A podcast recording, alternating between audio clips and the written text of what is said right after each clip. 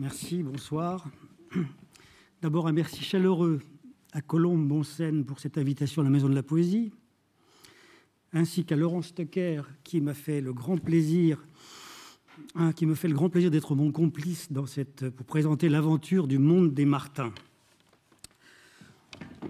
En toute modestie, car nous sommes des modestes, nous les Martins, je dois dire qu'à ma connaissance, Le Monde des Martins, c'est le premier roman patronymique de la littérature mondiale. Disons, historico-patronymique. Sa particularité, c'est que tous les protagonistes s'appellent Martin, qu'ils ne sont pas mes ancêtres, qu'ils portent juste le même nom que moi, qu'ils ont réellement existé, que leur vie, même pour les plus récents, a été enveloppée dans le linceul du passé. Le programme de ce roman, plutôt de cette épopée, est énoncé dans un préambule intitulé Le parti pris des Martins, parti pris romanesque et poétique, dont Laurence Stocker va vous lire quelques extraits. Martin, tel est notre lot. Nom qui nous colle à la peau et en même temps nous fait face. Nom interchangeable.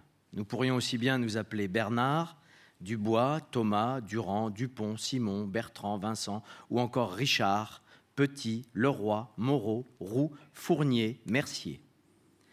Nom à travers lequel se profilent tous les prénoms qui sont devenus des noms, tous les voisins endogènes, tous les patronymes trop français, trop occidentaux, trop hommes blancs, trop origine provinciale, trop ruralité en exode. Nom qui fait signe vers l'homme nu, dénué de grandeur et de mythologie. Non prédestiné à la démocratie, faisant ressentir profondément le sens du mot égalité. Une, un Martin, en principe, devrait, dès la naissance, se sentir réfractaire à l'idée d'une hiérarchie des humains. Poisson de banc dans l'océan des cent grades, solidaires de tous les anonymes de la planète, nous sommes voués à abhorrer l'idolâtrie, à exercer la race des seigneurs, à nous revendiquer de la vie immédiate et triviale. Le fait que nous nous reproduisions bien volontiers pour assurer notre postérité n'arrange pas notre problème, celui du nombre. Les Martins pullulent, les Martins essaiment, les Martins se multiplient. Telle est pour une part, notre malheur. Ce qui donne dans l'ensemble des seconds couteaux, des petits soldats, des gens de peu, des hommes gris, des champions de la servitude volontaire, des ombres qui passent. Humbles parmi les humbles, offensés et humiliés. Artistes du rien qui ne se vantent même pas de leur admirable rétrécissement.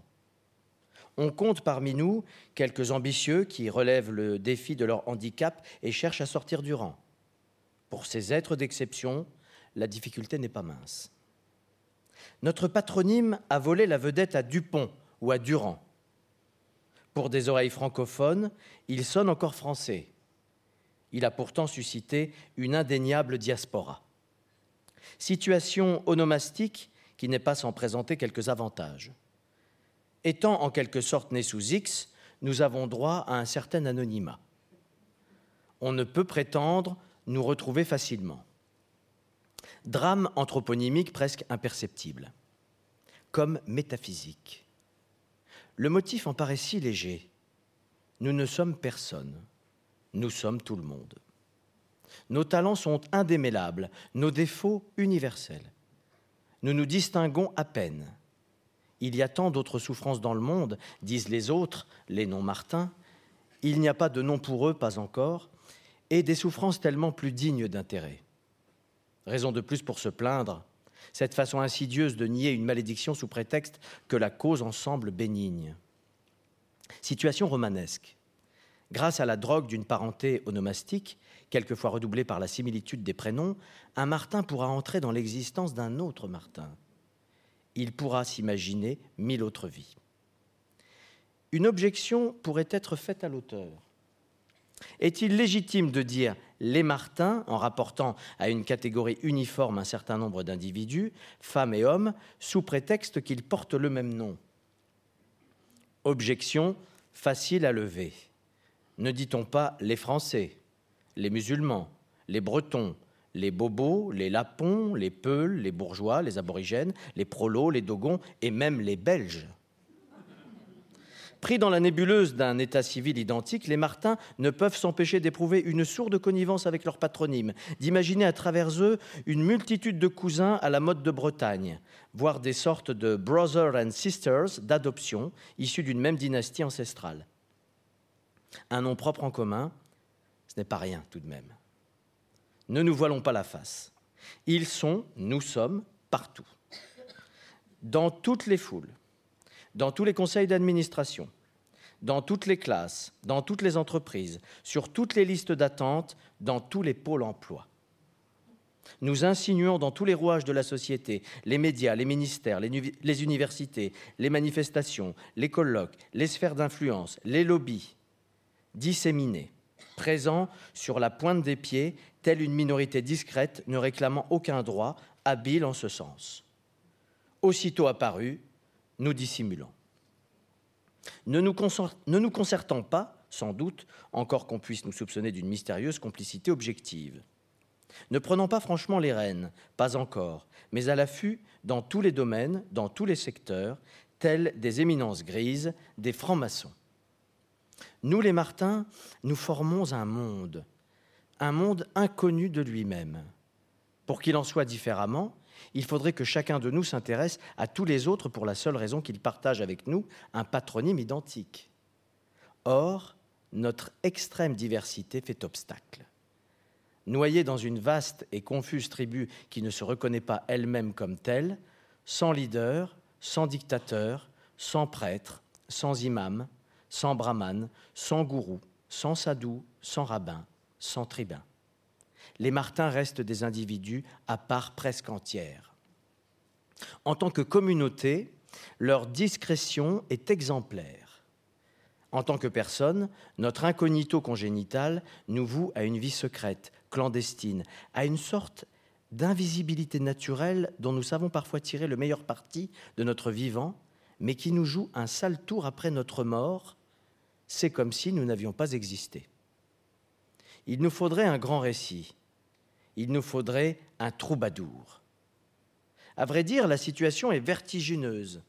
Lorsque, prétendant défier la fatalité de son nom pour se consacrer à une entreprise d'importance, un Martin commence à s'atteler à une fiction historiographique dans le but de pénétrer le monde étrange des Martins, il est probable qu'un autre Martin, quelque part dans le monde, se lance lui aussi de son côté dans un projet comparable, se présentant naïvement comme un barde unique.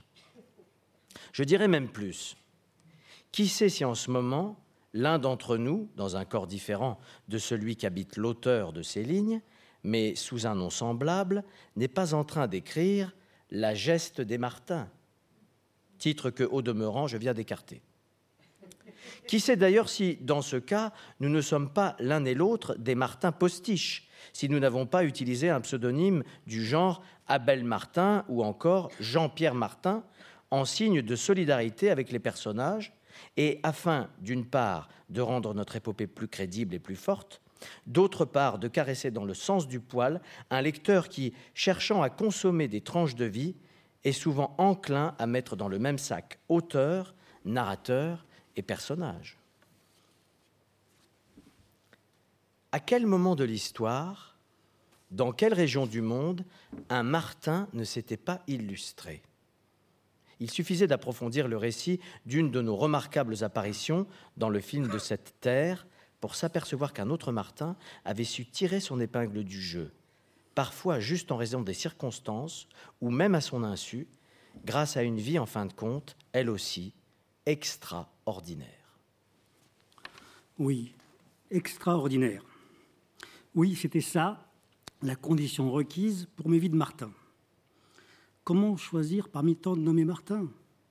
Eh bien, j'ai choisi des femmes et des hommes ordinaires qui ont eu des vies extraordinaires, des personnages dont l'existence singulière a traversé la grande histoire.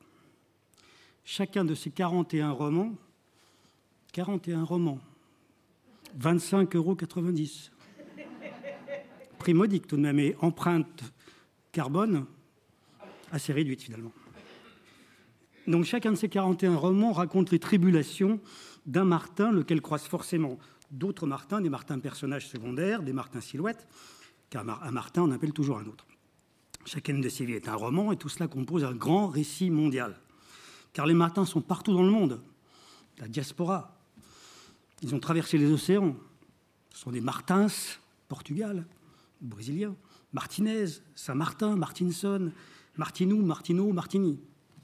Pour la plupart des vies obscures, des noms sans renom, même s'il y a aussi quelques célèbres. Mais enfin, en général, c'est des demi-célèbres, parce que quand on s'appelle Martin, on nous oublie. C'est peut-être notre fatalité, notre destin tragique s'est oublié Tout cela pourrait apparaître comme un jeu. Mais permettez-moi d'insister là-dessus, c'est un jeu très sérieux. À travers ces vies, je n'ai pas eu seulement l'ambition de créer une sorte de, mythe Martin, enfin si, aussi, bien sûr, une mémoire collective, une commémoration, un mémorial, la fiction de ce mythe, une Bible Martin, la légende des siècles martiniens, oui, bien sûr. Mais c'est aussi le prétexte ou l'occasion à travers eux de revisiter l'histoire de 16 siècles de l'humanité, de traverser plusieurs continents et surtout d'approcher divers aspects de la condition humaine, laquelle est une condition nominale et peut-être même tous les aspects. Je voudrais vous raconter d'abord mes aspirations souterraines, mes cheminements, mes ruminations, mes illuminations parfois, j'insiste là-dessus. Bref, l'histoire de mes sources. Enfin, c'est aussi pour faciliter les chercheurs qui se mettent déjà à chercher des sources en vue d'une pléiade à venir, une pléiade Martin par exemple. Quitte à passer quelques fois aux aveux, oui, je vais me livrer à une sorte d'auto-analyse en public. Vous serez mes écoutants lacaniens bienveillants. Et puis ensuite, j'évoquerai la méthode ou la technique qui m'est venue peu à peu que je me suis inventé pour ce roman fleuve. Donc d'abord mes sources. Comment m'est-elle venue un peu à peu cette idée d'une épopée, d'une saga des Martins, d'une Martin's Pride? C'est une idée qui paraît extravagante, moi elle me paraît évidente. Comment ça se fait que ça n'a pas été écrit plus tôt J'ai commencé ce livre il y a à peu près cinq ans, peut-être un peu plus. Il m'a certainement travaillé l'intérieur depuis longtemps. J'ai cherché pour vous comment il m'avait travaillé l'intérieur. Une des origines d'abord évidentes, c'est l'expérience existentielle assez banale que vous connaissez tous si vous n'avez pas un nom rare, c'est la confusion patronymique. Bon, ça c'est pas propre au Martin, le fait qu'on vous confonde avec quelqu'un qui porte le même patronyme que vous, c'est très courant, à moins, encore une fois, d'être noté, doté d'un nom rare. mais nous la vivons intensément quand même, cette expérience, nous, d'une identité flottante. Il est regrettable, entre parenthèses, que Freud n'ait pas prêté attention davantage à cette chute de soi au cours de la psychopathologie euh, quotidienne. C'est une névrose spéciale tout de même. Nous ne sommes pas les seuls, bien sûr. Nous partageons euh, ce complexe, en particulier avec les Wang en Chine. Alors là, ça nous dépasse. Là, les Devi en Inde, enfin, évidemment, c'est des démographies autres. Les Kim en Corée, euh, les Cohen, les Smith, les Schmidt, les, les Dal Silva, bon, bien d'autres. Mais bon, nous avons notre part.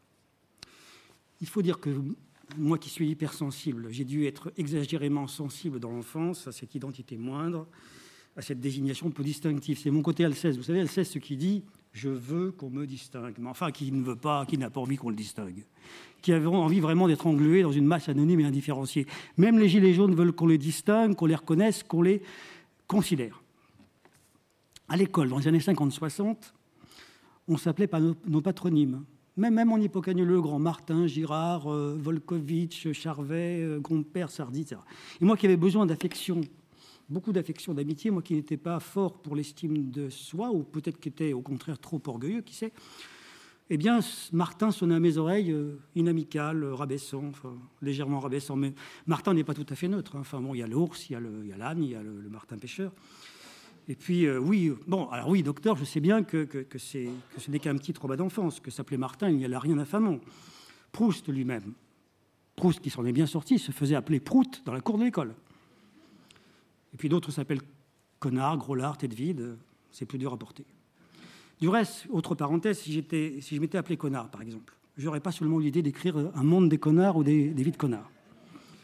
Ces titres sonnent mal, et j'aurais même, euh, j'aurais sans doute même pris un pseudo comme, euh, comme Alexis Léger qui a pris le pseudo de Saint John Perse et il, il s'est mis à percer finalement petit à petit.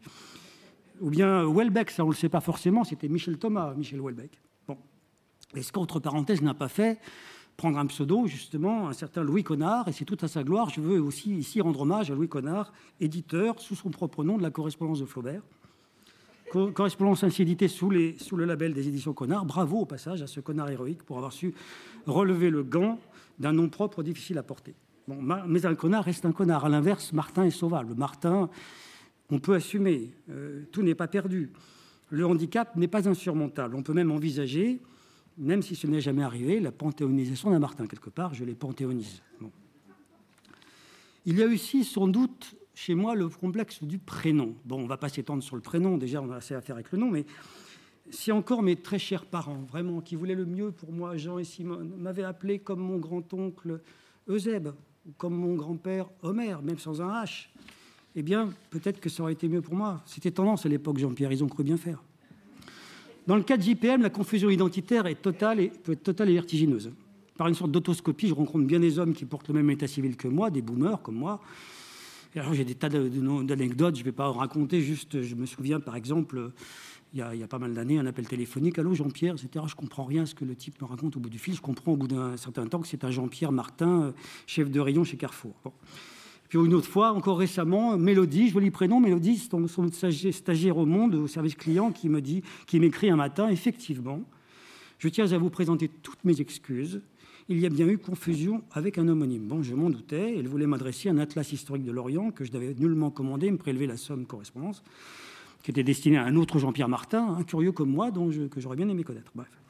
Et puis, sous le nom de Jean-Pierre Martin, on trouve sur Internet une bibliographie éclectique considérable, des tas de Jean-Pierre Martin écrits sur des sujets très divers, ils se feront pointillistes parce qu'ils savent très bien que s'ils ne peuvent pas accéder au statut de grand écrivain, donc ils, écrivent sur des sujets très très pointus. C'est quelques relatifs succès de librairie signés Jean-Pierre Martin, donc pas par moi, mais par d'autres, tels que Grenoble en vingt dates, Nice de lumière et de rêve, les Alpes terre de bataille la rue des Précaires, rue des Terre-Neuve, Rome et l'Occident, le puritanisme américain en Nouvelle-Angleterre, Femmes de Provence, Méridien, Méridienne, Psychiatrie dans la ville, la province romaine, la figure de la Terre, récit de l'expédition polaire en Laponie 1736-1737, la crise du melting pot, imposture,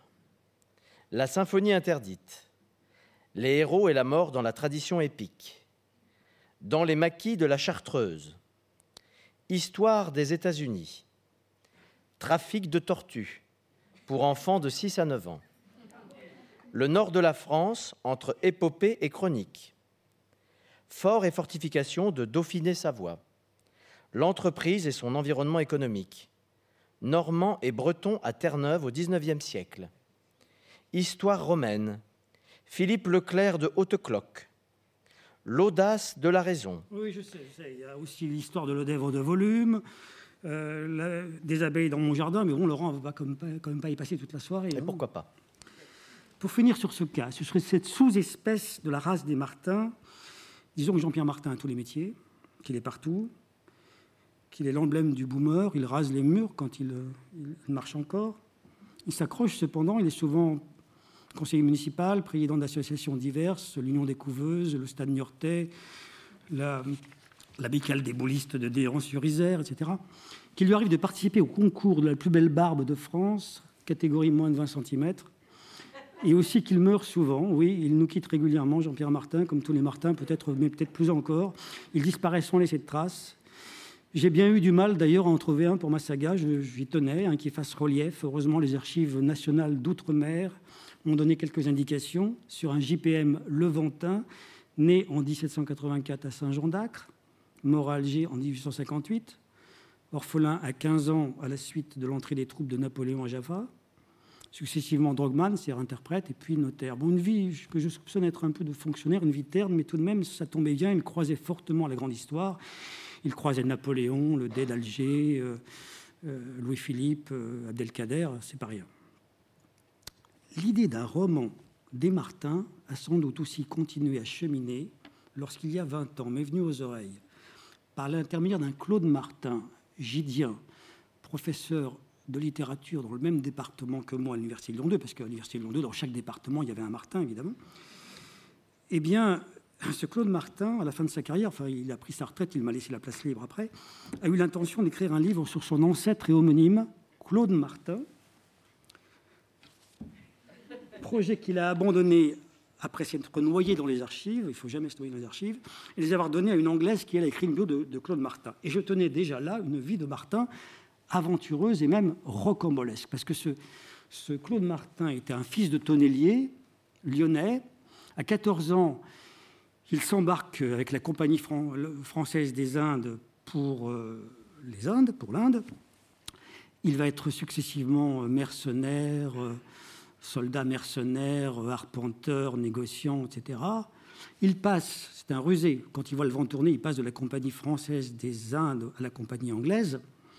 Il fait fortune, il construit des palais. c'est, un, homme des Lumières en même temps, mais ça n'empêche pas de construire des palais, de vivre en pacha et de tenir, d'avoir un zénana, c'est-à-dire un harem. Voilà, donc une vie très. une parfaite vie de, vie de Martin pour moi, telle que je les entendais. Il ne faut pas non plus négliger la fréquentation assidue par l'auteur du Monde des Martins du poète Henri Michaud. Henri Michaud est son poète électif, il faut le dire, pas seulement un sujet de thèse ou de biographie.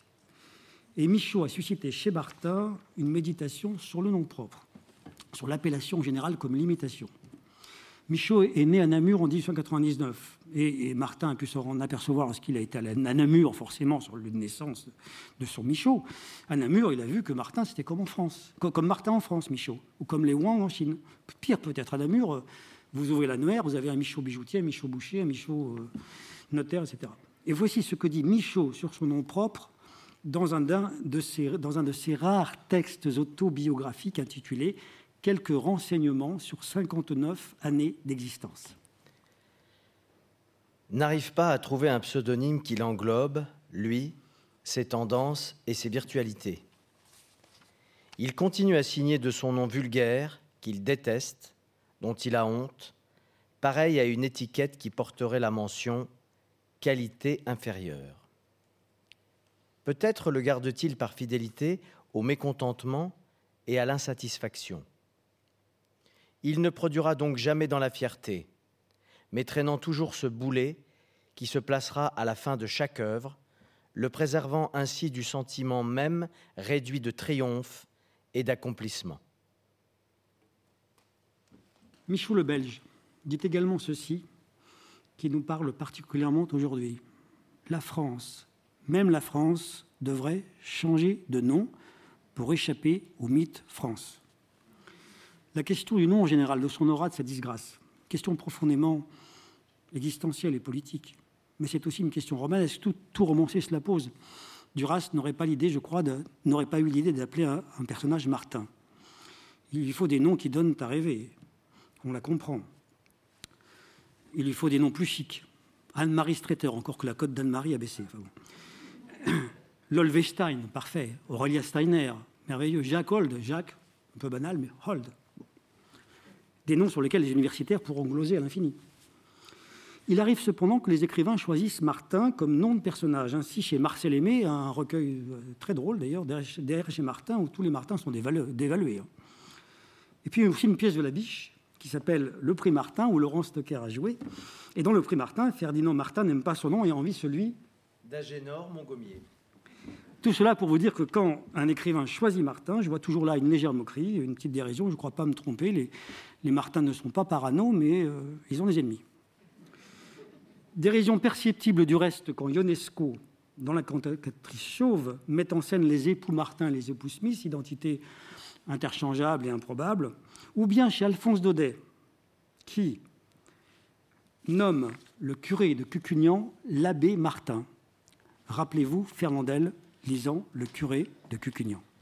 L'abbé Martin était curé de Cucugnan bon comme le pain, franc comme l'or, il aimait paternellement ses cucugnanais. Pour lui, son cucugnan aurait été le paradis sur terre si les cucugnanais lui avaient donné un peu plus de satisfaction. Mais hélas, les araignées filaient dans son confessionnal et, le beau jour de Pâques, les hosties restaient au fond de son saint-ciboire. Le bon prêtre en avait le cœur meurtri et toujours il demandait à Dieu la grâce de ne pas mourir avant d'avoir ramené au bercail son troupeau dispersé. Or, vous allez voir que Dieu l'entendit. Un dimanche, après l'évangile, M. Martin monta en chair. Eh bien, on écoutait ça dans la famille Martin de Nantes dans les années 50. J'étais enfant, j'entends encore le grésillement du disque, j'entends encore la voix de son maître. Ça a dû me marquer, cette histoire de l'abbé Martin, souterrainement. Ça a dû préfigurer mon obsession littéraire, 50 ans plus tard, annoncer le symptôme d'un fétichisme paradoxal à l'égard du nom à charge, d'une révolte contre cette déconsidération générale à l'égard des Martins. Et puis, parmi les autres dates historiques de la Genèse de la Bible des Martins, il y a eu Sadek, plus précisément la prophétie de Sadek. Sadek, c'est la ville de Duras, la ville où Marguerite Donadieu, dite Duras, est née, au bord du delta du Mékong, où elle a passé son enfance. Et ici, vous voyez, c'est la seule photo de Martin en voyage, rassurez-vous, ce n'est pas une soirée diapo. Donc c'est Martin au Vietnam, à Sadek précisément, et vous voyez donc le futur célèbre auteur du monde des Martins posant devant le nom Martin à l'ancienne d'une boutique vietnamienne. C'est un moment clé. Il ne le sait pas encore, JPM, il n'avait pas encore écrit une ligne sur les Martins, c'était en 2007, je crois. Signal prémonitoire, cependant, les Martins me font signe, ils me disent Nous sommes partout, notre nom s'inscrit à tous les endroits de la planète, il faudrait qu'on parle enfin de nous, il faudrait un barde, un troubadour, un homère. Et plus récemment, il y a eu ce que j'appelle l'illumination de Tours, qui fut pour moi, pour Martin, comme la nuit de Gênes pour Valérie ou la nuit de Tournon pour Mallarmé. Juillet 2016. En route vers l'océan, je m'arrête à Tours sans savoir qu'on y célèbre le 1600e anniversaire de Saint-Martin. Il est à peu près certain que je ne suis pas le seul Martin présent. Vu le nombre considérable de badauds, on pourrait sans doute dénombrer conformément à une proportion statistique, d'autres homonymes qui doivent leur nom, eux aussi, à Martinus. Et parmi eux, quelques catholiques fervents, nettement plus reconnaissants que moi à l'égard de tout ce qui peut faire revivre notre saint patron. Seul le hasard, en principe, peut expliquer ma présence au milieu de la foule qui se presse sur les trottoirs derrière les barrières de sécurité. C'est du moins ce que je crois de prime abord une exposition intitulée De Martin à Saint-Martin. Sa vie, ses légendes, détaille les épisodes décrits par Sulpice Sévère, son agiographe. Un prêtre bénit une parade en Harley-Davidson sur un chemin de Saint-Martin, quand soudain une sorte d'illumination me traverse. J'étais voué à assister un jour à la commémoration d'un saint qui m'a donné mon patronyme et que, jusqu'à présent, quasiment ignoré. Mais surtout, j'ai été dépêché ici à mon insu, en envoyé spécial, par une main invisible. Et cette main me dit, c'est toi, Jean-Pierre, toi parmi tant d'autres Martin, que j'ai désigné pour écrire une nouvelle épopée, l'histoire de deux syllabes parties à la conquête du monde. Vous voyez ici Saint-Martin, peint comme par hasard par Simone Martini. On a parfois oublié que Martinus fut le saint le plus populaire en Europe. Selon Grégoire de Tours, il est même le patron spécial du monde entier. Toto Orbi Peculiari Patrono. Je ça pour mes anciens condisciples de, lui le Grand, d'Hippocagne. Michelet, qui lui consacre un chapitre entier de son Histoire de France, écrit ceci Cet ardent missionnaire devint comme un dieu pour le peuple. Très vite, il m'est apparu qu'il me fallait écrire sur le premier d'entre nous, sur notre ancêtre sur celui qui nous a donné notre nom, ou plutôt d'abord notre prénom, devenu ensuite, grâce à l'enregistrement obligatoire du prénom par l'ordonnance de Villers-Cotterêts en 1536. Bien, très bien, merci. Donc euh, voilà, c'est comme ça que Martin prénom est devenu nom, parce que quelquefois dit, euh, quelqu'un me disait l'autre jour, un journaliste, ah oui, euh, Martin nom a donné un prénom. Ben non, c'est le contraire. Il y a Tours en 2016, je me dis, ma présence ici au bon moment ne peut pas être un hasard, c'est un kairos. Martinus en personne m'a désigné, il m'a chargé, moi, parmi des millions de Martins, d'écrire la légende martinienne.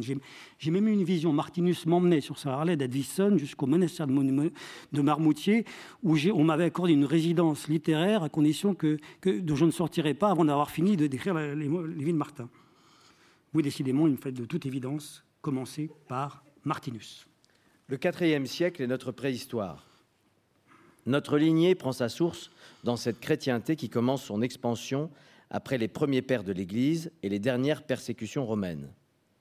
Il est bien possible que nous ressemblions un peu à Martinus, notre lointain ancêtre. En tout cas, il nous faut bien commencer par lui. Il fut si populaire, ce saint, qu'au fil des siècles, on a donné son prénom à un nombre considérable d'enfants. Après quoi, les prénoms sont devenus des noms. Martinus nous a ainsi transmis un patronyme, contribuant pour une part à faire de nous, à notre insu, ce que nous sommes.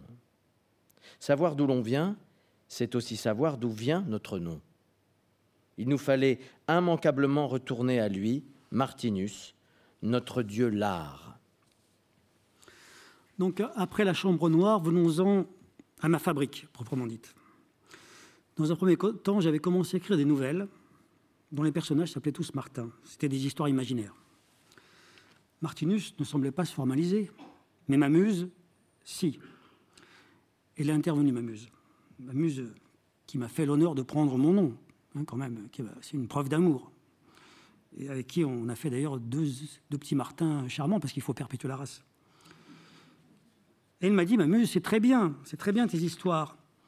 Mais non, le nom de tes personnages ne s'impose pas. Pourquoi n'écrirais-tu pas plutôt sur des personnages qui ont réellement existé, sur de vrais, sur d'authentiques Martins? Comme elle avait raison. J'ai toujours pensé que le réel était plus surprenant que l'imaginaire. Eureka, je vais écrire l'histoire grandiose des Martins, obscurs et remarquables, autant par leur situation dans l'histoire mondiale que par leur vie singulière. Ce serait un roman autour du nom propre, avec un côté Duchamp, un côté pataphysique, je vous l'accorde. Je m'applique volontiers à penser aux choses auxquelles je pense que les autres ne penseront pas. Mon hypothèse était celle-ci. Notre nom est une chance, mais aussi et surtout notre nombre. Martin, c'est un nom qui comprend statistiquement le même pourcentage d'êtres exceptionnels que tous les autres noms, mais davantage en nombre absolu que les êtres dotés d'un nom moins courant. Eh bien, cette hypothèse est devenue un théorème, le théorème de Martin. Oui, je crois vraiment avoir vérifié sa validité. Après m'être livré à des recherches patronymiques considérables, comme d'autres font des recherches généalogiques, après avoir considéré qu'un Martin est un ancêtre ou un cousin, qu'ils sont ma famille recomposée, eh bien, vraiment, euh, on peut le dire, la matière martinienne, comme on dit la matière de Bretagne, de notre chanson de geste, est particulièrement abondante. Donc, une machine romanesque s'est mise en marche avec des tons différents, des rythmes différents, des configurations narratives différentes, et assez vite, j'ai décidé que je parcourrais l'histoire mondiale du IVe siècle, c'est-à-dire Martinus, à nos jours, et que j'arriverais à notre époque contemporaine avec Trayvon Martin, le jeune homme à la capuche, un jeune afro-américain assassiné par un vigile qui fut à l'origine du mouvement Black Lives Matter. En suivant ce fil d'Ariane, ce fil patronymique, martinien, je pénétrais dans un labyrinthe, mais surtout j'allais de découverte en découverte, d'émerveillement en émerveillement, en espérant que le, que le lecteur serait aussi épaté que moi, parce qu'ils m'ont vraiment épaté, les Martins, il faut le dire. Prenez par exemple Abraham. Je découvre Abraham, simplement. Vous savez, les, les, font des recherches euh, généalogiques sur leurs ancêtres, sur les pères fondateurs. Et Abraham est un de ces pères fondateurs. Mais enfin, leurs recherches sont très contradictoires, ils n'arrivent pas vraiment à, à trouver les origines. Quoi. Et Abraham Martin, c'est l'oublié par excellence, une vie héroïque et trouble, édulcorée par l'histoire officielle du Canada.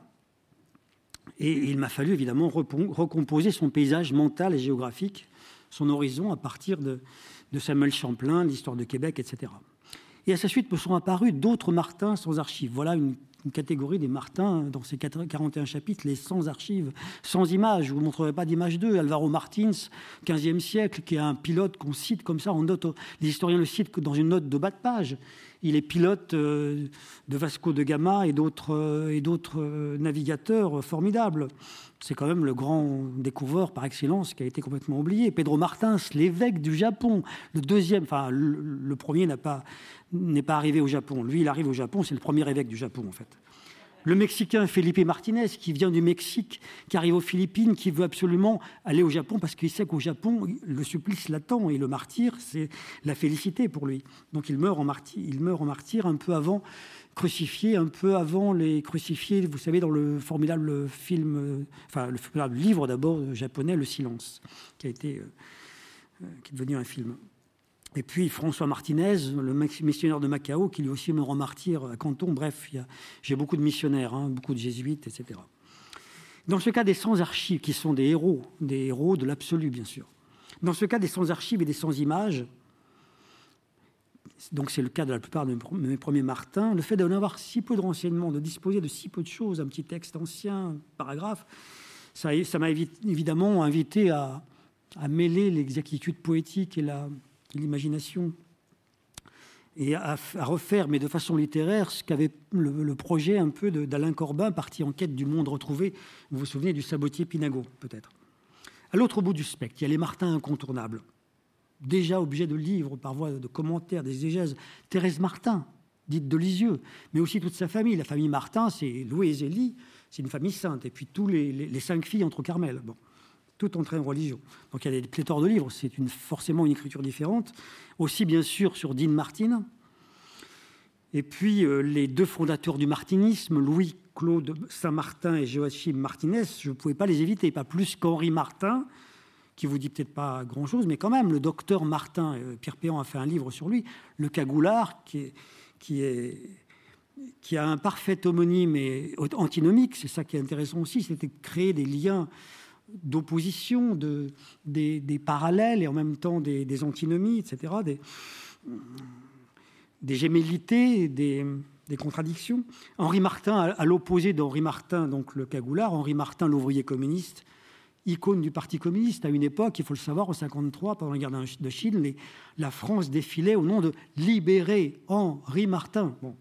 C'était l'icône du PC, le jeune mutin de la guerre d'Indochine, que, je connaissais, lui, par Sartre et par euh, ma jeunesse anticolonialiste. Et puis il y a eu des, de divines surprises. Vraiment, je, n'exagère pas de divines surprises pour moi. Pierre Martin de l'anarchisme, comme je, l'aime.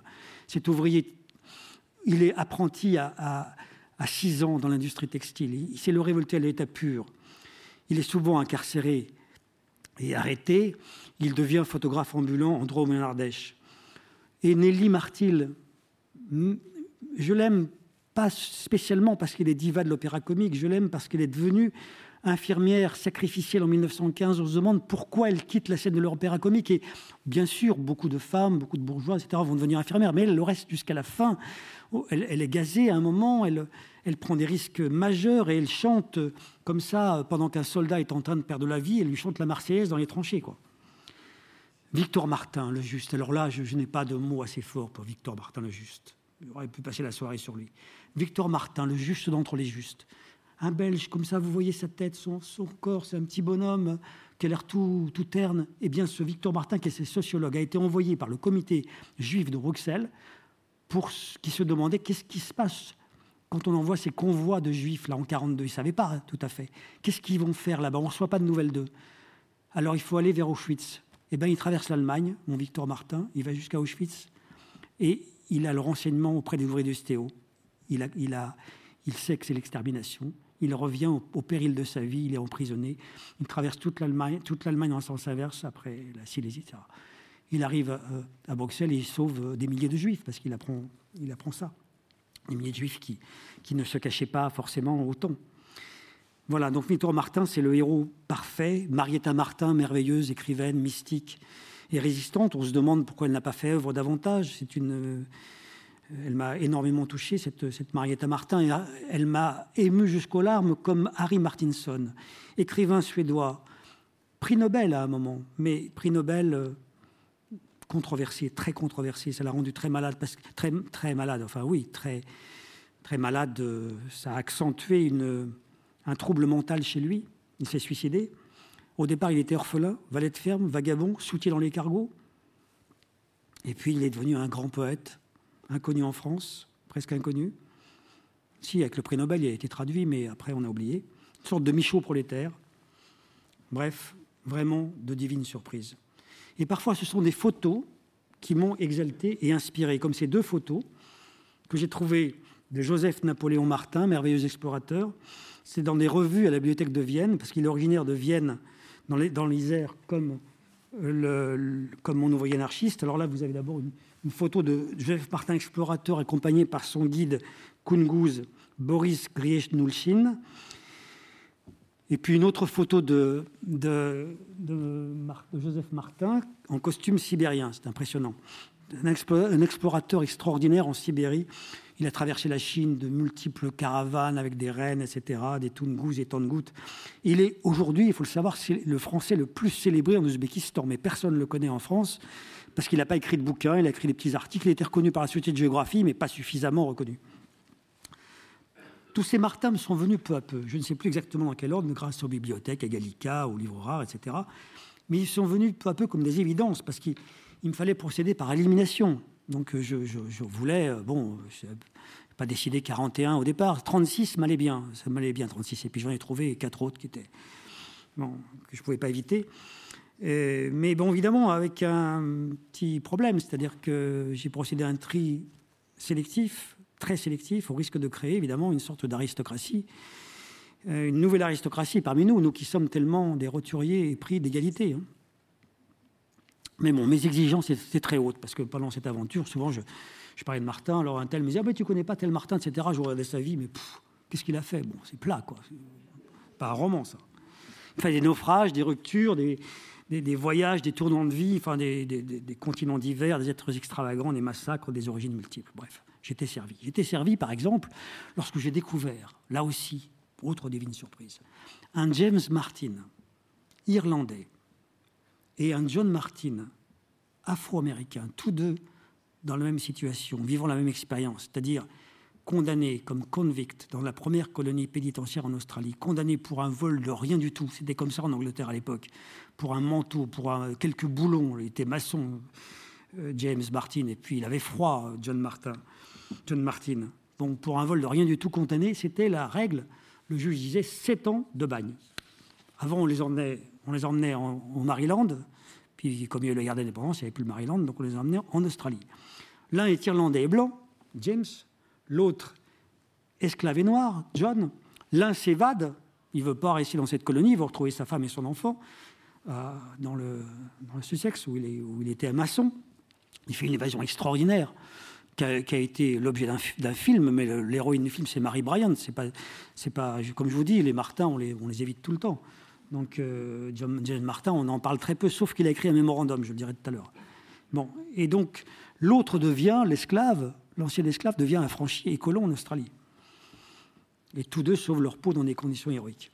Puis il y avait des Martins peu recommandables et même détestables. Je ne les ai pas écartés, ça arrive. Nous ne sommes pas tous des saints. Je les ai accueillis au contraire parce que je voulais traiter la condition humaine, je voulais dans tous ses états. Donc je ne voulais pas perdre le fil aussi, le fil euh, xénophobe, la lignée maudite. Donc ça commence avec Raymond Martin et Fernando Martinez. Ce sont les préfigurateurs, les, les, prophètes de l'Inquisition espagnole, les promoteurs en Espagne de l'antisémitisme et des pogroms même, au XIIIe et au XIVe siècle. Donc des, de sales personnages et aussi, mais je ne dis pas des sales personnages dans nos bouquins, je, dis c'est de la littérature. Donc voilà. Et puis Henri Martin, plus tard au XXe siècle, dont je vous ai déjà parlé, Henri Martin, donc complotiste, d'extrême droite, qui louvoie entre l'action française, la cagoule et l'OAS à la fin de sa vie. Et puis Marie-Madeleine Martin, je suis désolé parce que je, je cherchais vraiment des femmes, mais c'était vraiment. Je m'étais dit, il faut la parité. Hein, vous voyez? Bon, vraiment, je voulais la parité. Je suis, je suis féministe. Je sais, ah bon. Mais j'ai cherché, cherché, cherché. Bah oui, mais voilà, bon, euh, pas trouvé. peut-être une, femme fera le monde des Martines, enfin bon, des Martins. Euh, avec des femmes davantage, mais j'ai trouvé quelques beaux personnages, mais malheureusement, cette Marine-Madeleine Martin, bah oui, c'est pas glorieux, c'est une maurassienne qui crée une maison d'édition nommée Reconquista, dit quelque chose, Reconquista. Donc elle, elle fait, c'est une historienne qui, qui, reconstruit le roman national qu'elle trouve déjà bien encharpi. Donc elle fait l'éloge de la colonisation, etc. Et puis euh, il faut préciser aussi qu'elle a publié après la guerre brasillac et puis les minutes du procès Xavier Valard. Voilà. Et il y a aussi le cas singulier d'un célèbre oublié. Alors là, ça, c'est vraiment le symptôme de l'oubli parfait parce que c'est un homme qui est célèbre objectivement, mais qui est célèbre inconnu.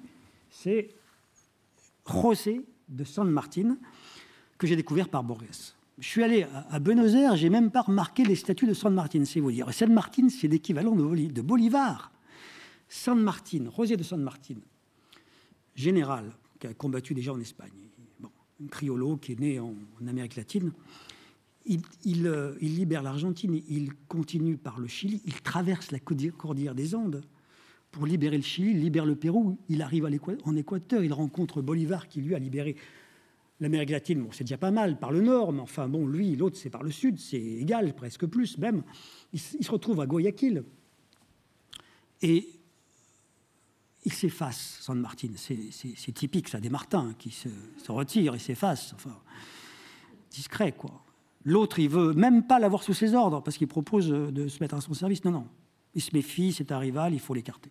Donc San Martin, lui, il va s'exiler euh, à, Bruxelles, à Boulogne-sur-Mer. Il, y a des, statues hein, de, lui euh, au parc de Montsouris, à Bruxelles, à Boulogne-sur-Mer. J'ai demandé à tous mes amis, même les plus cultivés, pas un seul ne connaissait San Martin. On ne peut pas tout connaître, me disait-il. Bon, ils ont raison, on ne peut pas tout connaître, mais quand même, c'est le drame. C'est la, la postérité des Martins et nous sommes condamnés à cette postérité. Et puis, il fallait bien reposer le lecteur de nos soldats, de nos missionnaires, parce qu'il y a beaucoup de guerres, c'est vrai, il y a beaucoup de... Bon, il y a l'histoire, quoi. Il me fallait du sport, des paillettes. Et j'ai trouvé alors là aussi, c'était une autre tonalité en la personne de Maurice Martin, donc un représentant éminent de la naissance des loisirs modernes. Un chantre et un praticien des débuts du cyclotourisme, puis de l'Automobile Club de France. C'était vraiment L'Automobile Club de France, c'était vraiment une association euh, touristique, la première. Je l'appelle le, premier touriste, d'ailleurs, Maurice Martin. Il a été aussi poète des Landes, il chante euh, l'aiguille de pin, etc. Il a même donné son nom à la Côte d'Argent, quand même, hein, entre Arcachon et Biarritz. Puis quant aux paillettes, évidemment, euh, j'en avais avec Dean Martin et Jacques Martin. Que Martin, je ne pouvais pas échapper, j'ai hésité. Hein. Enfin bon, je l'ai fait quand même quelques, quelques pages. Enfin bon, je ne vais pas vous montrer tout mon album de famille. Et quand même vous dire que j'ai, qu'il arrivé enfin, d'osciller entre deux ou trois Martins, si je pouvais vivre dans la peau de Joseph Martin, encore un homonyme, Joseph Martin, agent indien, qui défend la, frontière, bon, un, Américain qui défend qui, vit au milieu d'une tribu cherokee, donc je pouvais me marier au passage avec une indienne cherokee tout en gardant mon épouse blanche, hein. et en même temps écouter la musique de Martineau ou bien regarder des films avec Dean Martin. Et je lisais évidemment tous les livres ou presque signés Martin, tous les écrits de Martin, mémoires, souvenirs, euh, livres rares, le plus souvent comme les mémorandums.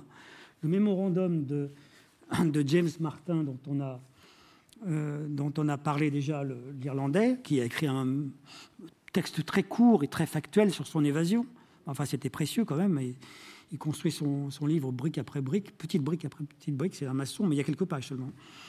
Et puis euh, les formidables mémoires de Joseph Plum Martin, là aussi c'est un personnage adorable, soldat révolutionnaire de la guerre d'indépendance américaine, qui a une vision ironique sur la guerre et merveilleusement belle, quoi sur l'horreur de la guerre. Et puis la vie de Jonathan Martin par lui-même. Jonathan Martin, autre personnage haut en couleur, fou de Dieu pyromane qui a mis à feu la cathédrale d'York. On n'est pas triste, les Martins. Les mémoires subtiles de Jacques-François Martin, le Genevois soldat napoléonien. Celle de l'aspirant Henri Martin, originaire des Vosges, produit de la Grande Boucherie, observateur d'artillerie et botaniste amateur qui a écrit des, souvenirs et des poèmes euh, très, très passionnants. Et puis parfois, parfois, une plaque commémorative pouvait m'inspirer, ainsi celle de Marietta Martin, une de mes héroïnes, qui était mystique et qui n'avait rien pour être. Euh, enfin, on ne pouvait pas prévoir qu'elle entrerait dans la résistance, mais elle l'a fait. Et voilà. Et tour à tour, tous ces Martins, c'est 41, mais en fait bien plus, parce qu'il y en a plusieurs à chaque fois. Tous ces Martins m'ont occupé bien des nuits, bien des jours, pendant à peu près cinq ans. Aventure qui s'est tout de même euh, bien terminée, mais bon, je dois vous dire qu'à un moment, j'ai vraiment cru que ce serait mon chant du cygne. Hein. Et bon, euh, qui s'est bien terminé, puisque j'ai survécu, que je suis là, vivant, euh, bien vivant, encore devant vous, ce dont je n'étais pas certain au départ. Et puis tout, tout au long de cette aventure, il y a aussi la question du titre. Comme un serpent de mer, c'est tellement important le titre. Et là, il y avait tas de titres possibles. J'ai longtemps appelé mon livre La geste des Martins, puis après on m'a dit, bon, la geste, c'est vrai, tout le monde ne connaît pas ce mot-là forcément, c'est un peu précieux. Puis Ville Martin, c'était bien, c'est sobre, mais bon, un peu simple. Puis euh, avec euh, Olivier Cohen, Patricia Dehaze, on a décidé Le Monde des Martins, je leur en sais gré d'ailleurs. Les titres même se sont mis, euh, s'étaient mis à proliférer en fait. Je les voulais tous. Je n'écrivais des pages.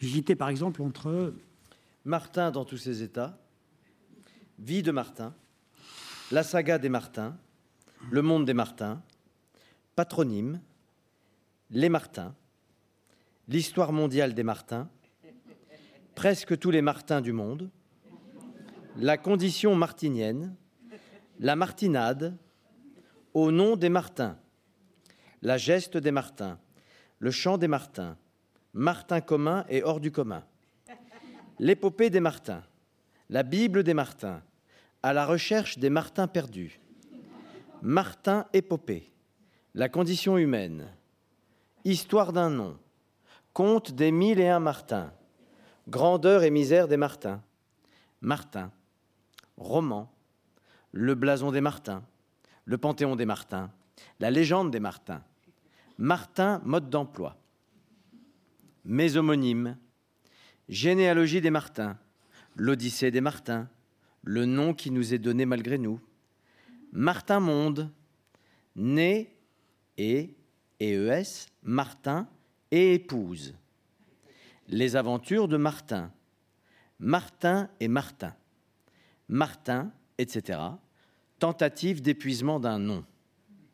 J'aurais aimé demander leur avis aux lecteurs, à tous les lecteurs virtuels, Martin ou non Martin, mais justement, ils n'étaient que virtuels. Et il faudrait bien que je choisisse un titre un jour, moi seul, enfermé dans ma solitude d'auteur, avec au bout, une fois la décision prise, comme pour le nom propre, la perspective rétrécie d'une étiquette unique, d'un côté irrémédiable, définitif, et le risque permanent de malentendu qui s'ensuit. Oui, je ne dis pas pourquoi j'ai écarté tout ça. La condition humaine, bon, évidemment, c'est un très beau titre, je l'aurais beaucoup aimé, mais c'était déjà pris. Quoi. Tous les beaux titres sont déjà pris. Pour finir, j'ai choisi pour Laurent Stocker deux extraits à lire.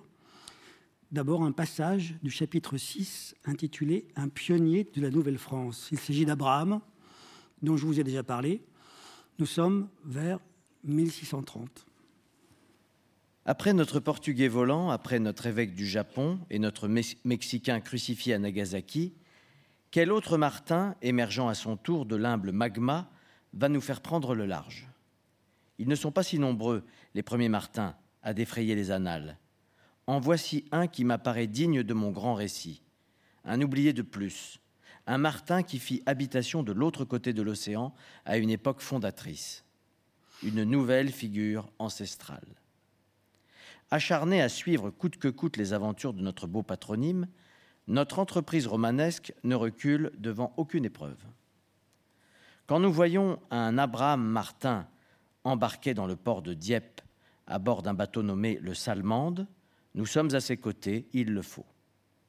Avec lui, nous affrontons quinze jours consécutifs de tempête, contournons régulièrement des corsaires barbaresques, évitons de justesse des navires turcs et anglais, louvoyons entre d'énormes icebergs au risque d'y écraser notre proue.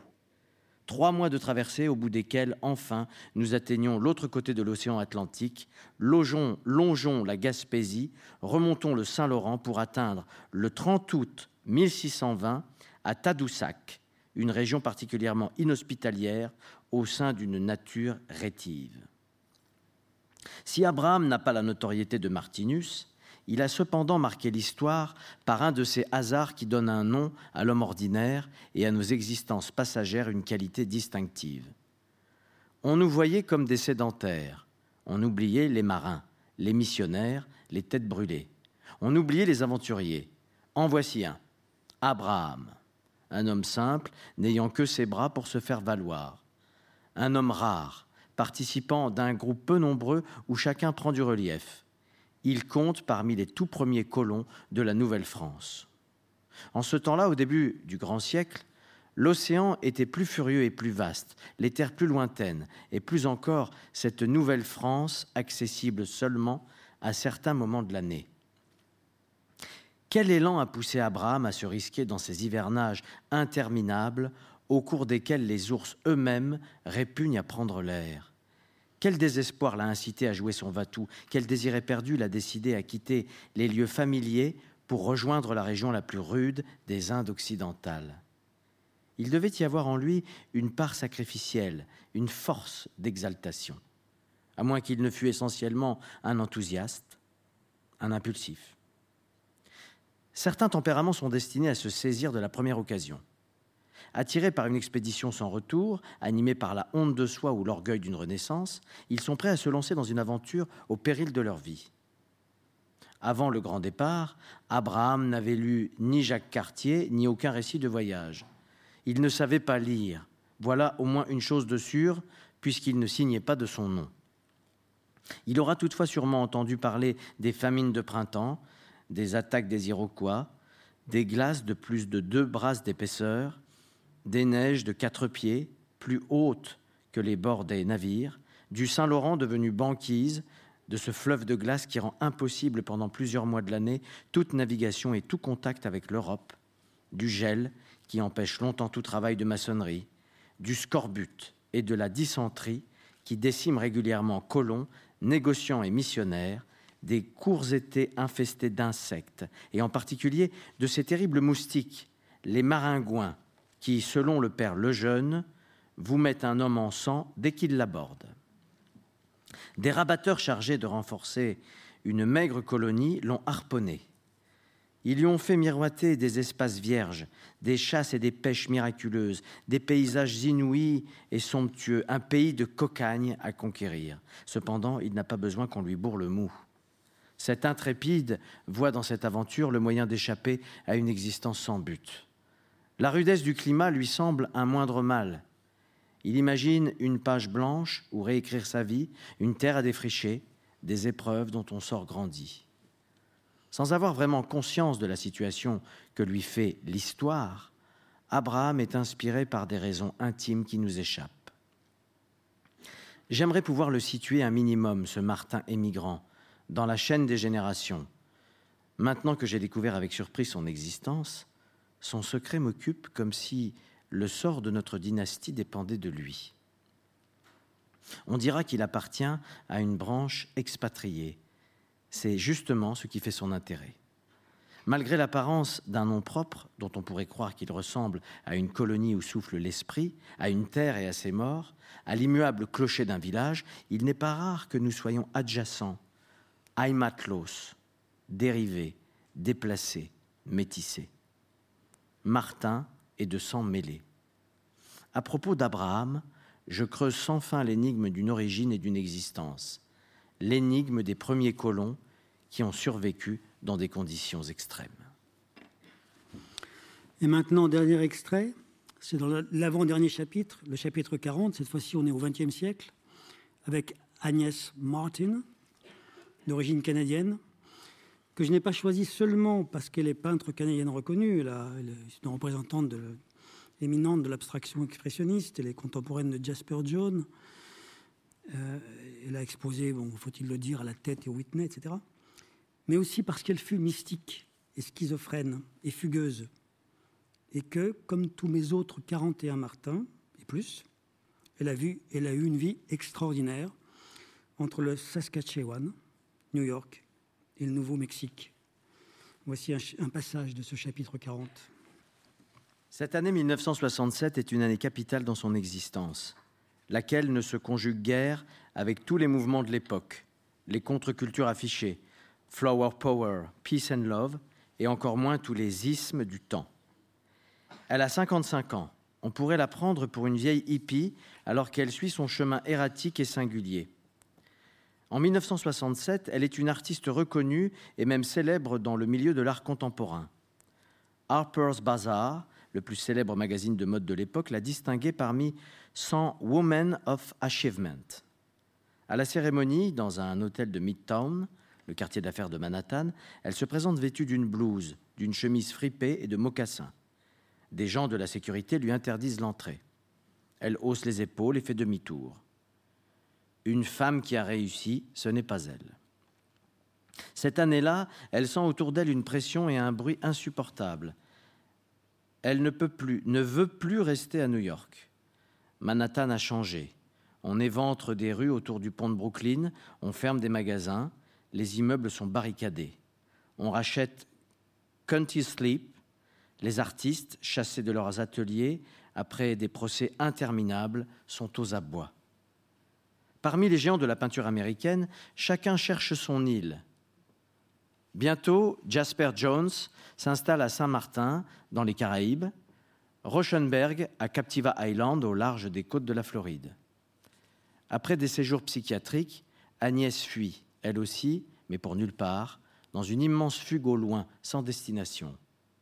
Elle détruit quelques peintures, en stocke d'autres, donne des pinceaux, ses couleurs et ses toiles à des jeunes peintres, distribue son matériel d'artiste dans des galeries, se coupe les cheveux, et grâce à une subvention qu'elle vient de toucher, achète une camionnette Dodge et une caravane Airstream, les charge, s'arrête d'abord dans un motel pour dormir pendant deux jours, puis file un matin en direction de la Virginie occidentale avant de partir vers le nord-ouest, de longer la côte pacifique des États-Unis et du Canada.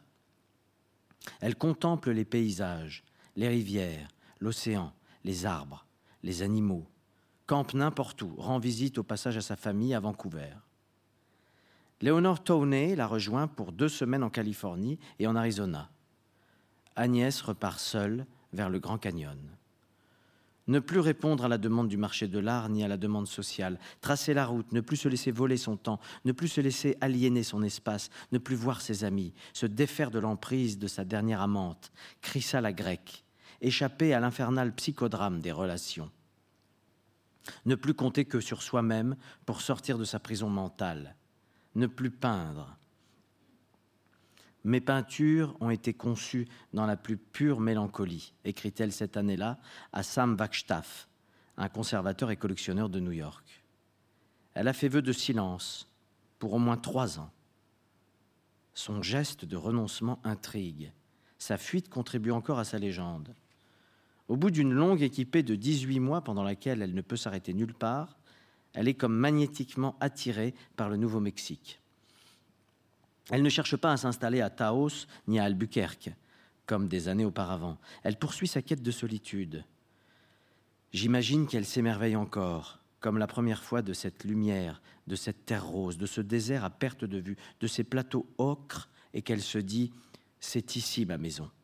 C'est dans cette beauté que je veux mourir. Or, roulant au Nouveau-Mexique sur la route d'Albuquerque, elle a une vision, une brique d'adobe. Le message est clair. C'est dans ces parages, au milieu du désert, qu'elle doit se construire une maison. La scène suivante semble tirée d'un road movie. Un jour, une femme de 55 ans, au volant d'une camionnette Dodge, tractant une caravane Airstream, s'arrête dans une station-service du village de Cuba, sur la route 550 qui mène à Albuquerque. Cuba, Nouveau-Mexique, c'est un peu Paris-Texas un petit village poussiéreux dans une région isolée du nord-ouest de l'État, séparé de Santa Fe et de Taos par les montagnes Remes. Il n'y a rien à Cuba, presque rien, en dehors d'une station essence et d'un poste. Agnès demande au pompiste, et d'une poste, pardon. Agnès demande au pompiste Est-ce que par hasard vous connaîtriez par ici un bout de terrain loin de tout sur un plateau avec une source où je pourrais me poser? Vous pouvez pas mieux tomber, répond le type ma femme a 50 acres sur la Mesa Portales. Agnès loue les 50 acres, dort dans sa caravane au milieu du désert, le temps de bâtir une maison en adobe, comme elle a appris à le faire à Albuquerque en 1947. Le premier voisin est à 6 miles. Pas d'électricité, pas d'eau courante, pas de téléphone. L'hiver, elle vit de noix, de fromage, de tomates, de gélatine mélangée à du jus d'orange et de banane. À la belle saison pour se laver, elle tire de l'eau froide du puits le matin, remplit une baignoire posée à l'extérieur, attend que le soleil la réchauffe. Quand elle est mieux équipée, elle cuisine sur un poêle en fonte. Cette vastitude lui rappelle peut-être sa Saskatchewan natale, mais c'est un tout autre registre d'aridité et de rudesse, avec d'autres couleurs. Un tel retrait ce sont les hommes qui le pratiquent d'ordinaire. Et je me demande si Orwell, Wittgenstein ou Thoreau ont réussi l'insularité dans des conditions aussi radicales. Agnès écrit à Sam Wagstaff Toute cette activité à laquelle je me suis consacré durant des années, peindre et exposer ma peinture, pour laquelle je reconnais avoir éprouvé du plaisir, maintenant, elle m'est devenue étrangère. Je ne la comprends plus. Qu'il n'y ait plus personne dans ma vie, voilà ce que je souhaite. Pendant cette année de solitude, dans la sauvagerie du Nouveau-Mexique, elle lit, écrit, construit, pratique chaque jour, au moins une fois, 20 minutes de méditation, fait comme dans l'enfance des randonnées en montagne, escaladant le pic Wheeler ou les monts sangrés des cristaux. Ce n'est pas l'enchantement qu'elle s'imaginait, ce retrait. c'est aussi une souffrance, reconnaît-elle. Elle se dit qu'il lui faut retourner au monde, à la vie avec les autres.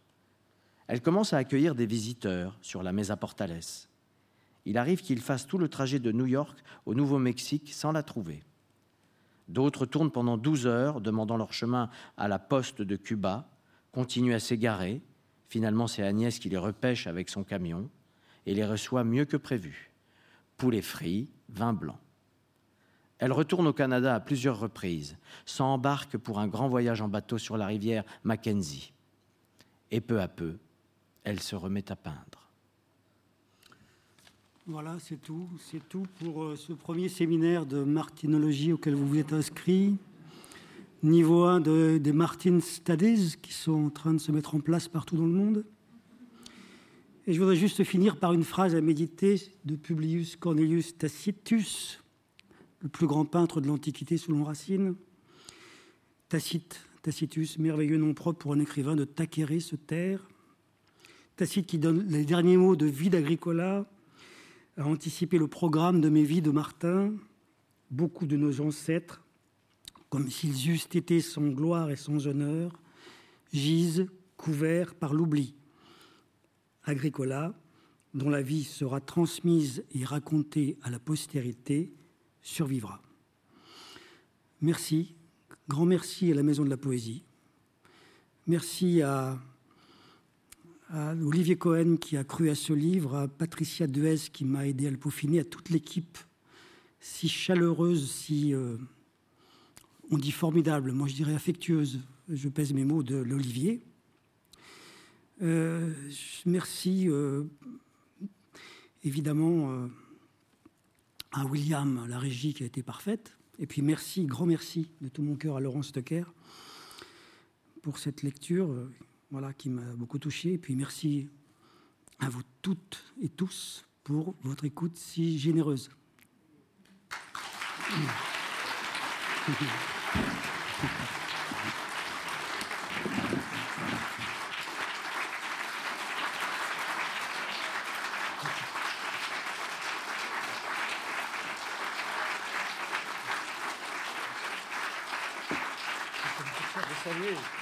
On va saluer, c'est pas un salut comme ça. C'est une offrande.